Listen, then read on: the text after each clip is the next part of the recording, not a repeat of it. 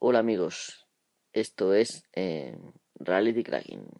Os doy la bienvenida a un nuevo episodio. Antes de empezar voy a hacer una pequeña reclamo. Grabad, grabad, grabad podcasts. Que últimamente no graba ni el tato. Por favor, tened la deferencia de grabar podcast. Aunque sea hablando de chorradas. Que no habiendo podcast, la gente tiende a ampliar y ampliar y ampliar su, su gestor de podcast con nuevos podcasts que al final tampoco graba nadie. Y es un jaleo. Así que por favor grabad, grabad podcast. Grabad, no os cortéis y grabad podcast. Bueno, ya voy a empezar lo mío, ¿vale? Creo que he dejado claro que tenéis que grabar. Y si eres escuchante únicamente y tienes algo que decir, ¿qué haces que no grabas tan bien? Al final todos nos vamos a convertir en periodistas y el periodismo particular va a sustituir al periodismo tradicional que ya se ha anclado y está demasiado mantenido por los poderes fácticos gobernantes en todos los países del mundo. Así que, ¿qué tenemos que hacer? sustituirlos. Esto es una broma. Bueno, mm, hoy no voy a hacer un podcast típico. Llevo unos episodios un poco atípicos. Y este va a ser otro. Mm, si veis que mi voz tiembla, es que tengo el gato encima de mi panza. Lo bordé. Estate quietecica. Mi gata está metiéndose debajo de las sábanas. A ver, así. Así quietecita. Bueno, voy a hablar. Llevo dos minutos y no he dicho nada. Típico en mí. Perdonad por hacer perder el tiempo. Pero ahora mismo no tenéis nada mejor que escuchar. porque nadie graba. Me vais a perdonar, pero es que soy así de cachondo. Bueno, vamos a hablar de cosas más interesantes. Por ejemplo, me gustaría Mm, colaborar también con otros, como por ejemplo Converso. Em, voy a hacer un poco de Converso Damus sin llegar a hacerlo también como el claro, porque yo no, no tengo esas dotes em, de titiritero ambulante, de reclamo de atención. Así que yo simplemente voy a intentar hablaros de lo que yo creo que va a ser la evolución más importante de los móviles en el futuro. Para empezar, yo veo que las pantallas son un problema. Son un problema porque una pantalla consume mucha batería. Y tener la pantalla encendida, sobre todo si la pantalla es grande, y parece ser que la, la norma por ahora es que los móviles van a ser cada vez más grandes, las pantallas y tal, pues deberían de hacer un sistema de mm, pantalla que fuera más... Mm, que consumiera menos energía, vamos. Una posible solución podría ser eh, tinta electrónica. Esa que ahora mismo solamente mm, tenemos, hemos visto con blanco y negro, pero que posiblemente eh, podría funcionar igual con varios colores. Eh, la única pega que tiene, y creo que es una pega bastante gorda, es que es lenta, ¿no? Es un poco lenta. Quizá mejore, pero no creo que llegue nunca a los límites de emular las pantallas actuales basadas en transistores y tal, ¿no? Entonces, mm, yo creo que una posible evolución de pantalla muy importante sería, mm, pues, o bien una tecnología totalmente innovadora, que hasta ahora nadie haya pensado, o, o por ejemplo basada en el grafeno, como ya hemos oído hablar en algunos lados, el grafeno es un material mm, parecido al grafito eh, y al diamante, solo que con otra estructura en sus moléculas de forma que es muy flexible. Em, se puede incluso doblar y se pueden hacer hoy en día con las técnicas que hay eh, capas finísimas de grafeno. Y podría ser una solución hacer pantallas de grafeno em, que también contengan a su vez dentro circuitos, porque se pueden hacer circuitos con el mismo grafeno, ¿vale? Esto podría revolucionar, por ejemplo, los móviles de, la forma en que ya se ha visto en la televisión. Y que, por ejemplo, lleves una pulsera de grafeno que la desdobles y puedas leer el periódico, por ejemplo. Esto no parece cercano porque producir grafeno es muy caro ahora mismo. Yo voy a añadir una, un pensamiento mío, y es que lo ideal sería, puesto que ahora mismo las pantallas es una de las cosas que hacen los móviles grandes e incómodos, lo más, mm, digamos, guay para el adelante de los móviles sería que no hubiera pantalla en absoluto. Por ejemplo, que la pantalla fuera un proyector y que se proyectara en el aire. No sé, se me ocurre que em, podría, no sé, no sé, la verdad es que hay tecnología de proyección, pero no funciona el aire, obviamente hace falta, aunque sea humo, no sé, pero me parece que mm, podría ser proyectada en cualquier parte, en una superficie, donde fuera, ¿no? una mesa. Todos tenemos al alcance una pared, una mesa, lo que sea, ¿no? En un momento dado en la calle puede ser complicado, eso sí es verdad. Em, detectar la mano, los movimientos de una mano y tal, no es problema, porque hay eh, sistemas con láser o con infrarrojos que mm, pueden proyectar. Yo he visto una solución de teclado, el Virtual Keyboard, que se pone sobre la mesa una especie de em, bueno, un dispositivo pequeño, relativamente pequeño, se enciende y proyecta un teclado sobre la mesa eh, y tú puedes tocar y cuando el dedo está a 2 milímetros de la mesa ya tiene la sensibilidad y detecta que tú has pulsado esa tecla. Eh, esa tecnología se puede mejorar para que para llegar a los niveles de, pues eso que tienen las pantallas capacitivas las pantallas táctiles más modernas Em, bueno, yo no soy un experto, no soy ingeniero del tipo que hace falta para crear ese tipo de pantalla, ¿no? Simplemente puedo imaginar. Y como imaginar es gratis, pues oye, ¿por qué no vamos a imaginar? No sé, quizá podría tener el teléfono dentro un tipo de gelatina translúcida que al darle un botón se haga rígida o algo así y ahí se pueda proyectar la pantalla.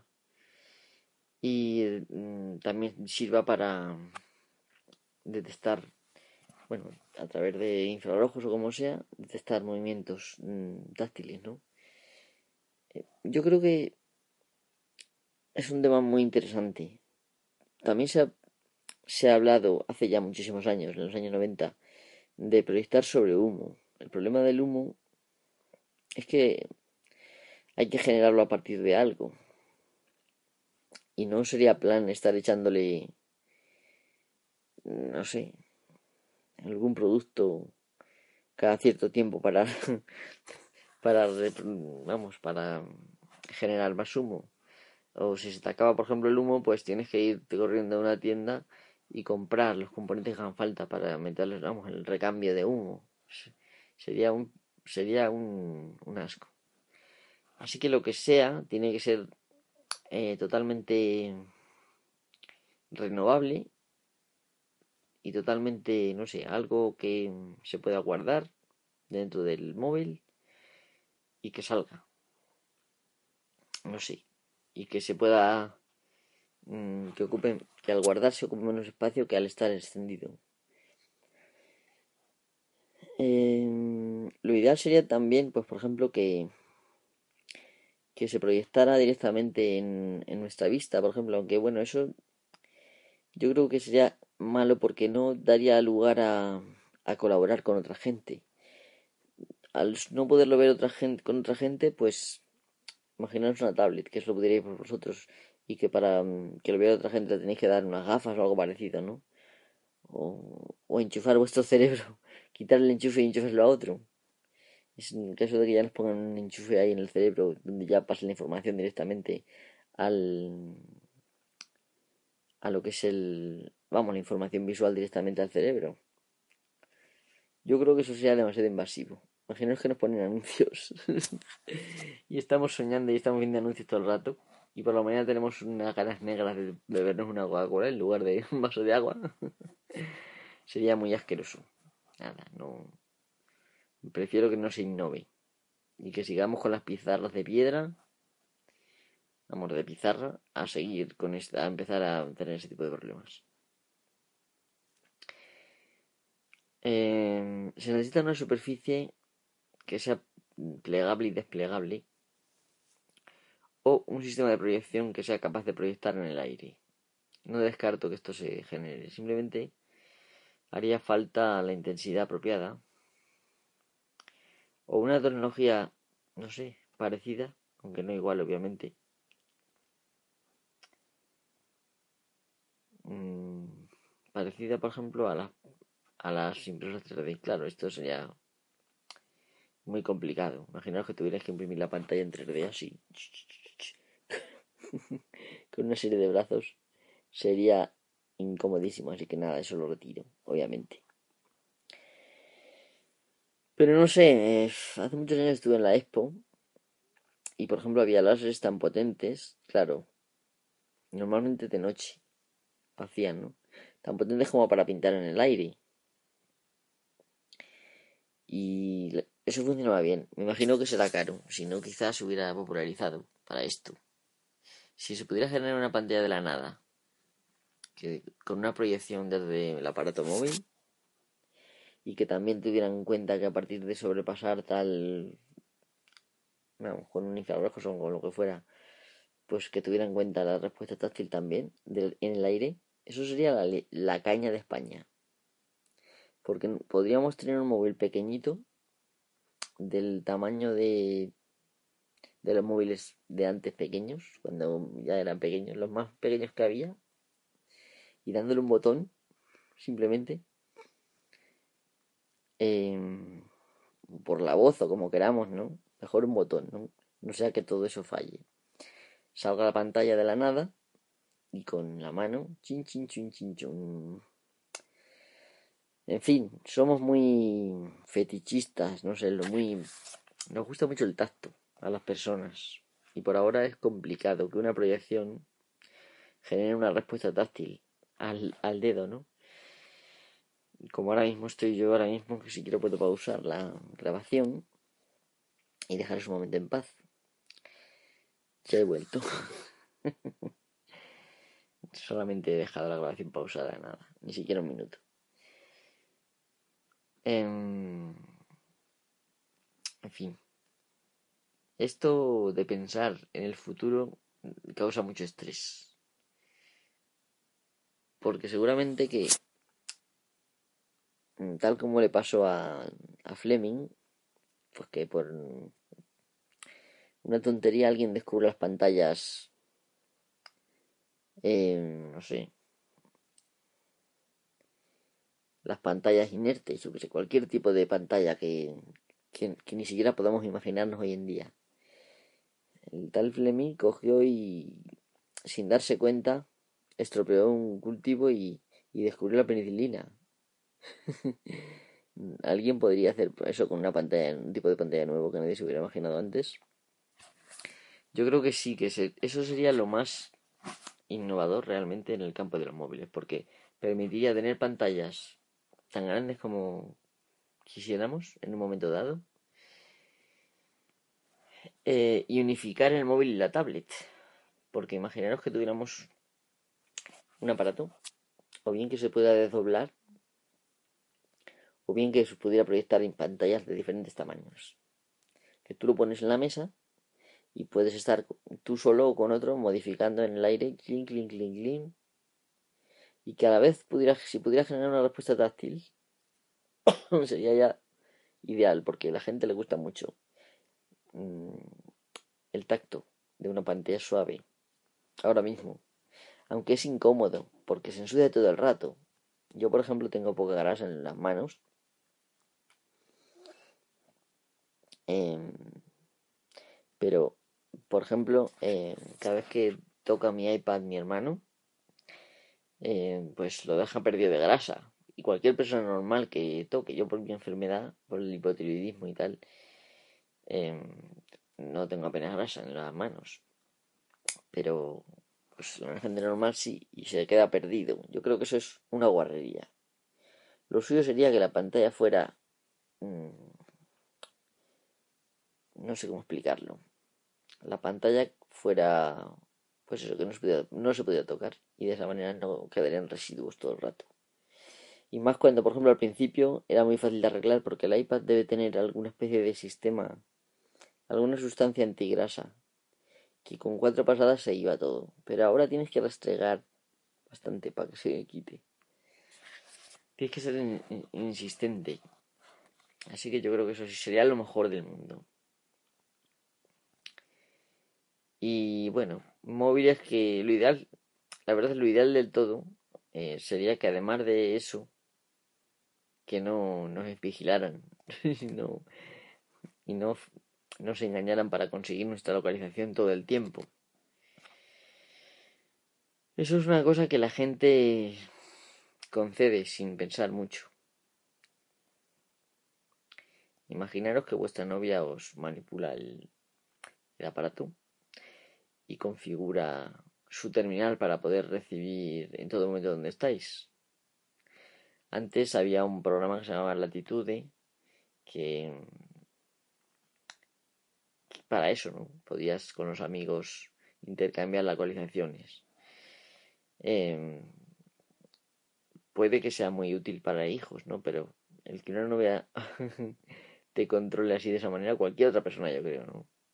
Sería un asco. Imagínate que cometes un pequeño desliz y llega de nuevo de repente.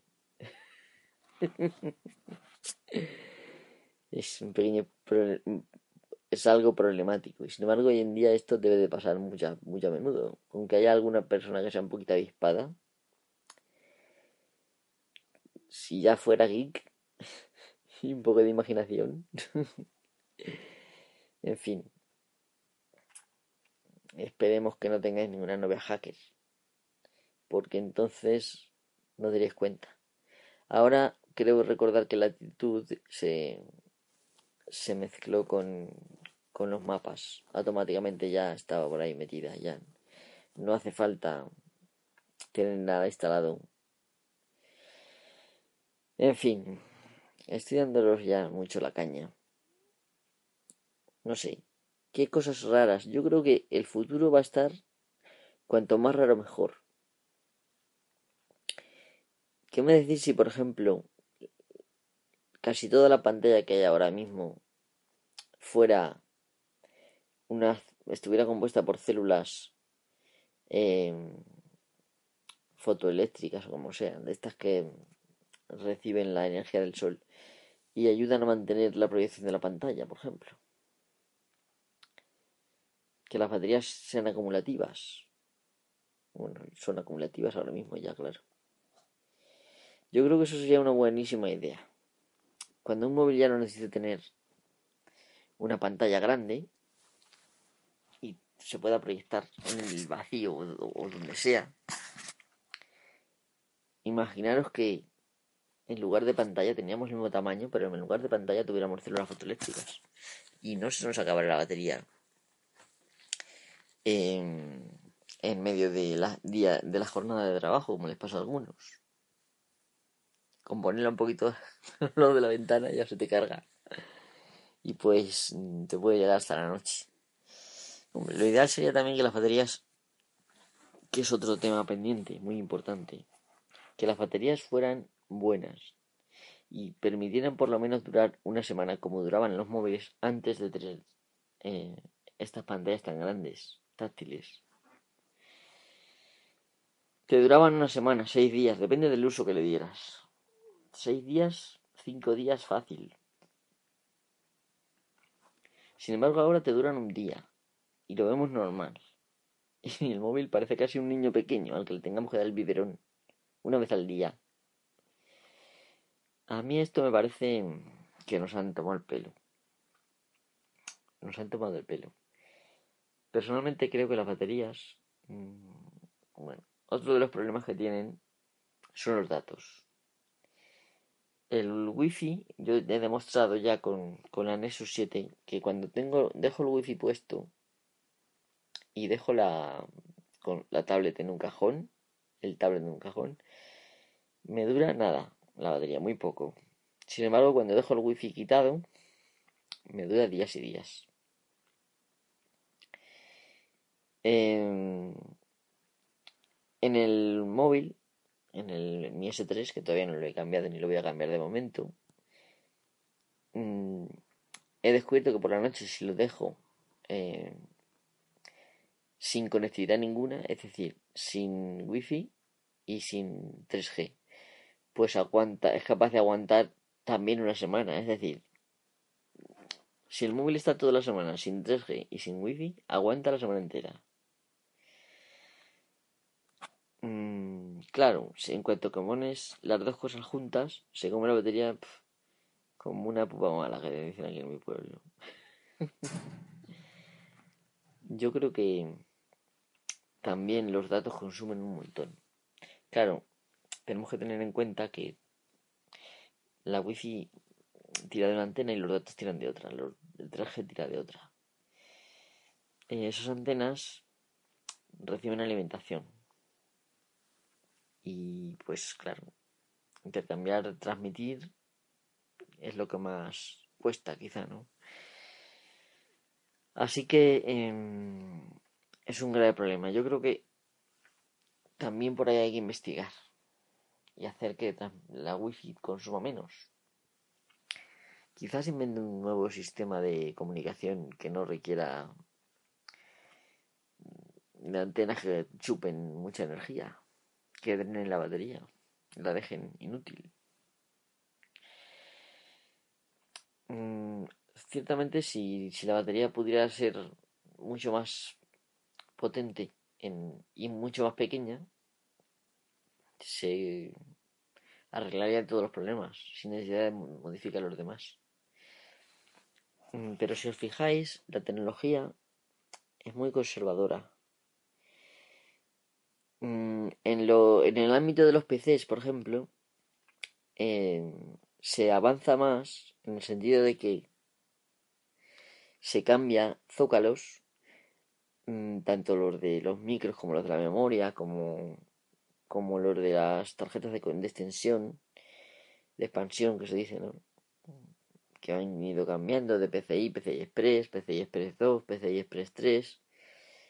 Cambian únicamente como una necesidad del mercado de que la gente reinvierta dinero y en lugar de mm, arreglar su dispositivo se compre otro nuevo lo cual es insostenible a largo plazo. Pero bueno, el, mercado vive en esa feliz ignorancia. En los móviles, mm, como todavía no es fácil eh, cambiar componentes, pues mm, son muchísimo más conservadores y reutilizan los componentes de una manera, vamos. Entonces no hay ese avance.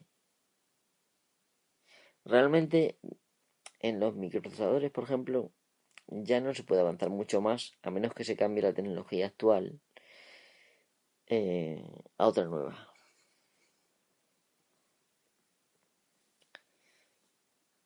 Por ejemplo, que los componentes sean hechos por uniendo átomos uno a uno, lo cual ahora mismo es caro. Pero en el momento que se pueda hacer que sea barato, pues los circuitos se reducirán muchísimo más. Y bueno, ahí está el problema del calentamiento, que es un problema que ahora mismo la integración no puede ser mucho mayor. No se pueden hacer más pequeñas las piezas, los microprocesadores, los chips, porque la simple paso de electricidad los calienta y al estar tan juntos producen mucho más calor. Así que em, ya hemos llegado, digamos, al tope con esta tecnología. Tendríamos que irnos a otra tecnología. Al procesador cuántico, por ejemplo. Una tecnología que de momento solo va a estar disponible en cuanto que es, todavía no, no hay ningún ordenador realmente funcional 100%, pero estamos próximos. Pero solamente va a estar al alcance de unos cuantos que tengan muchísimo dinero y ganas de experimentar, ¿no? Por ejemplo, Google, ¿no? Que tiene ya uno. De todas formas, mm, en los móviles ya digo que es la tecnología actual son pantallas de más o menos dos o tres tipos, antenas más o menos también, mm, baterías también más o menos iguales, de diferentes tipos de, de células. Y directamente no interesa mejorar nada.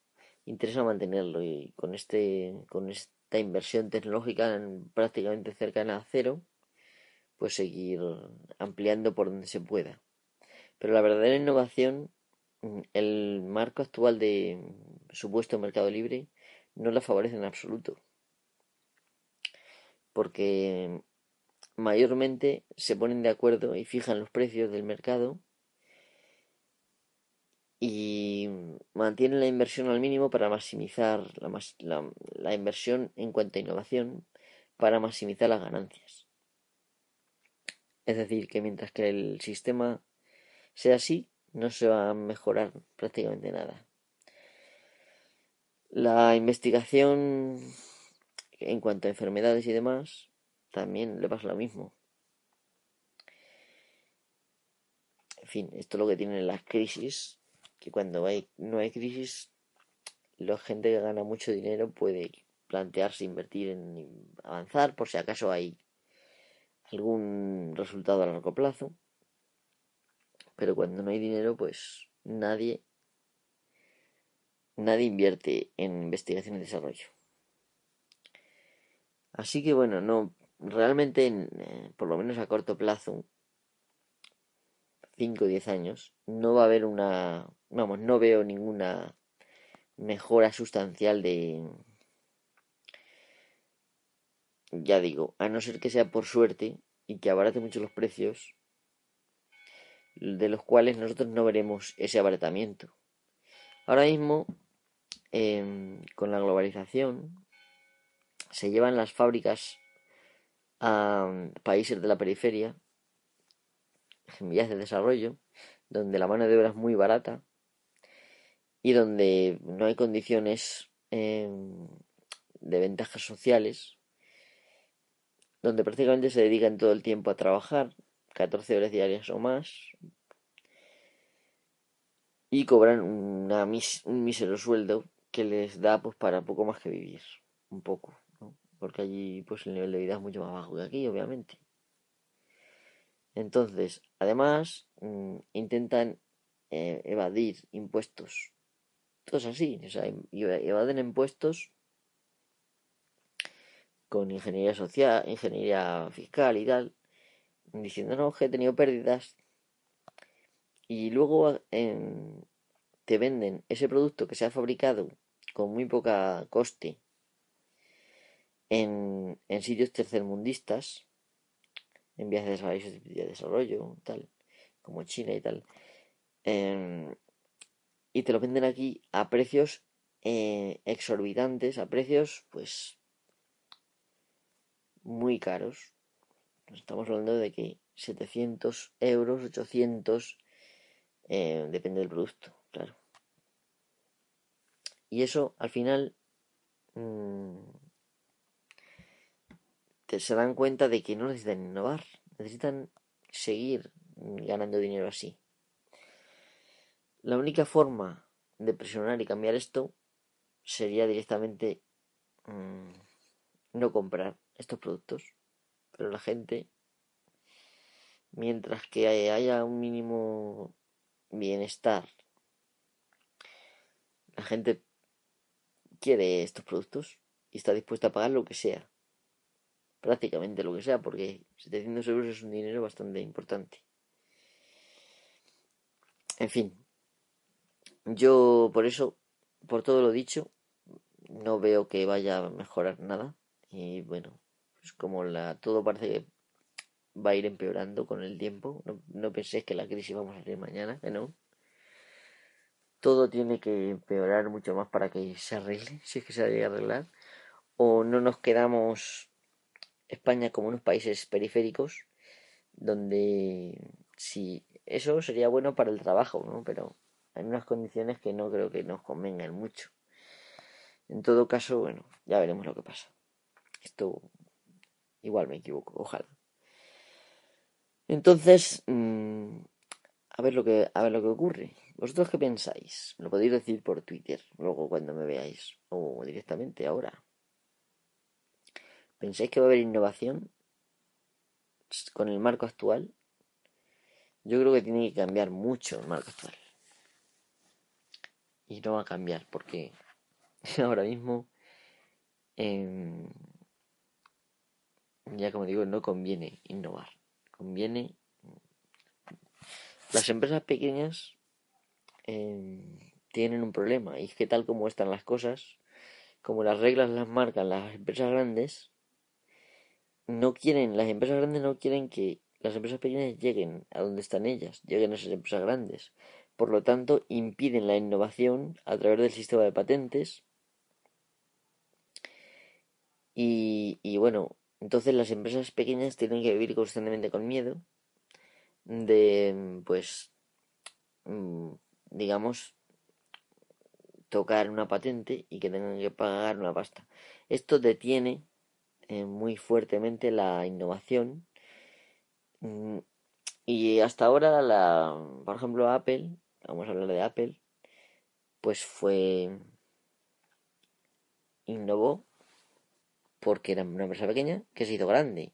Y gracias a su innovación se hizo grande. Eso podía pasar en los años 70. Pero ahora, como hay otro está todo mucho más asentado y las empresas grandes dominan absolutamente todo el mercado, pues es imposible que una empresa pequeña ahora mismo mm, llegue a ser grande. Así que, eh, como veis, de las starter que se hacen, que se llaman starter las empresas pequeñas que empiezan así con, pues yo que sé, con con una entrada de dinero, por ejemplo, en, de gente normal, de por internet, ¿no? El outsource, ¿cómo se llama esto? El crowdfunding, ¿no?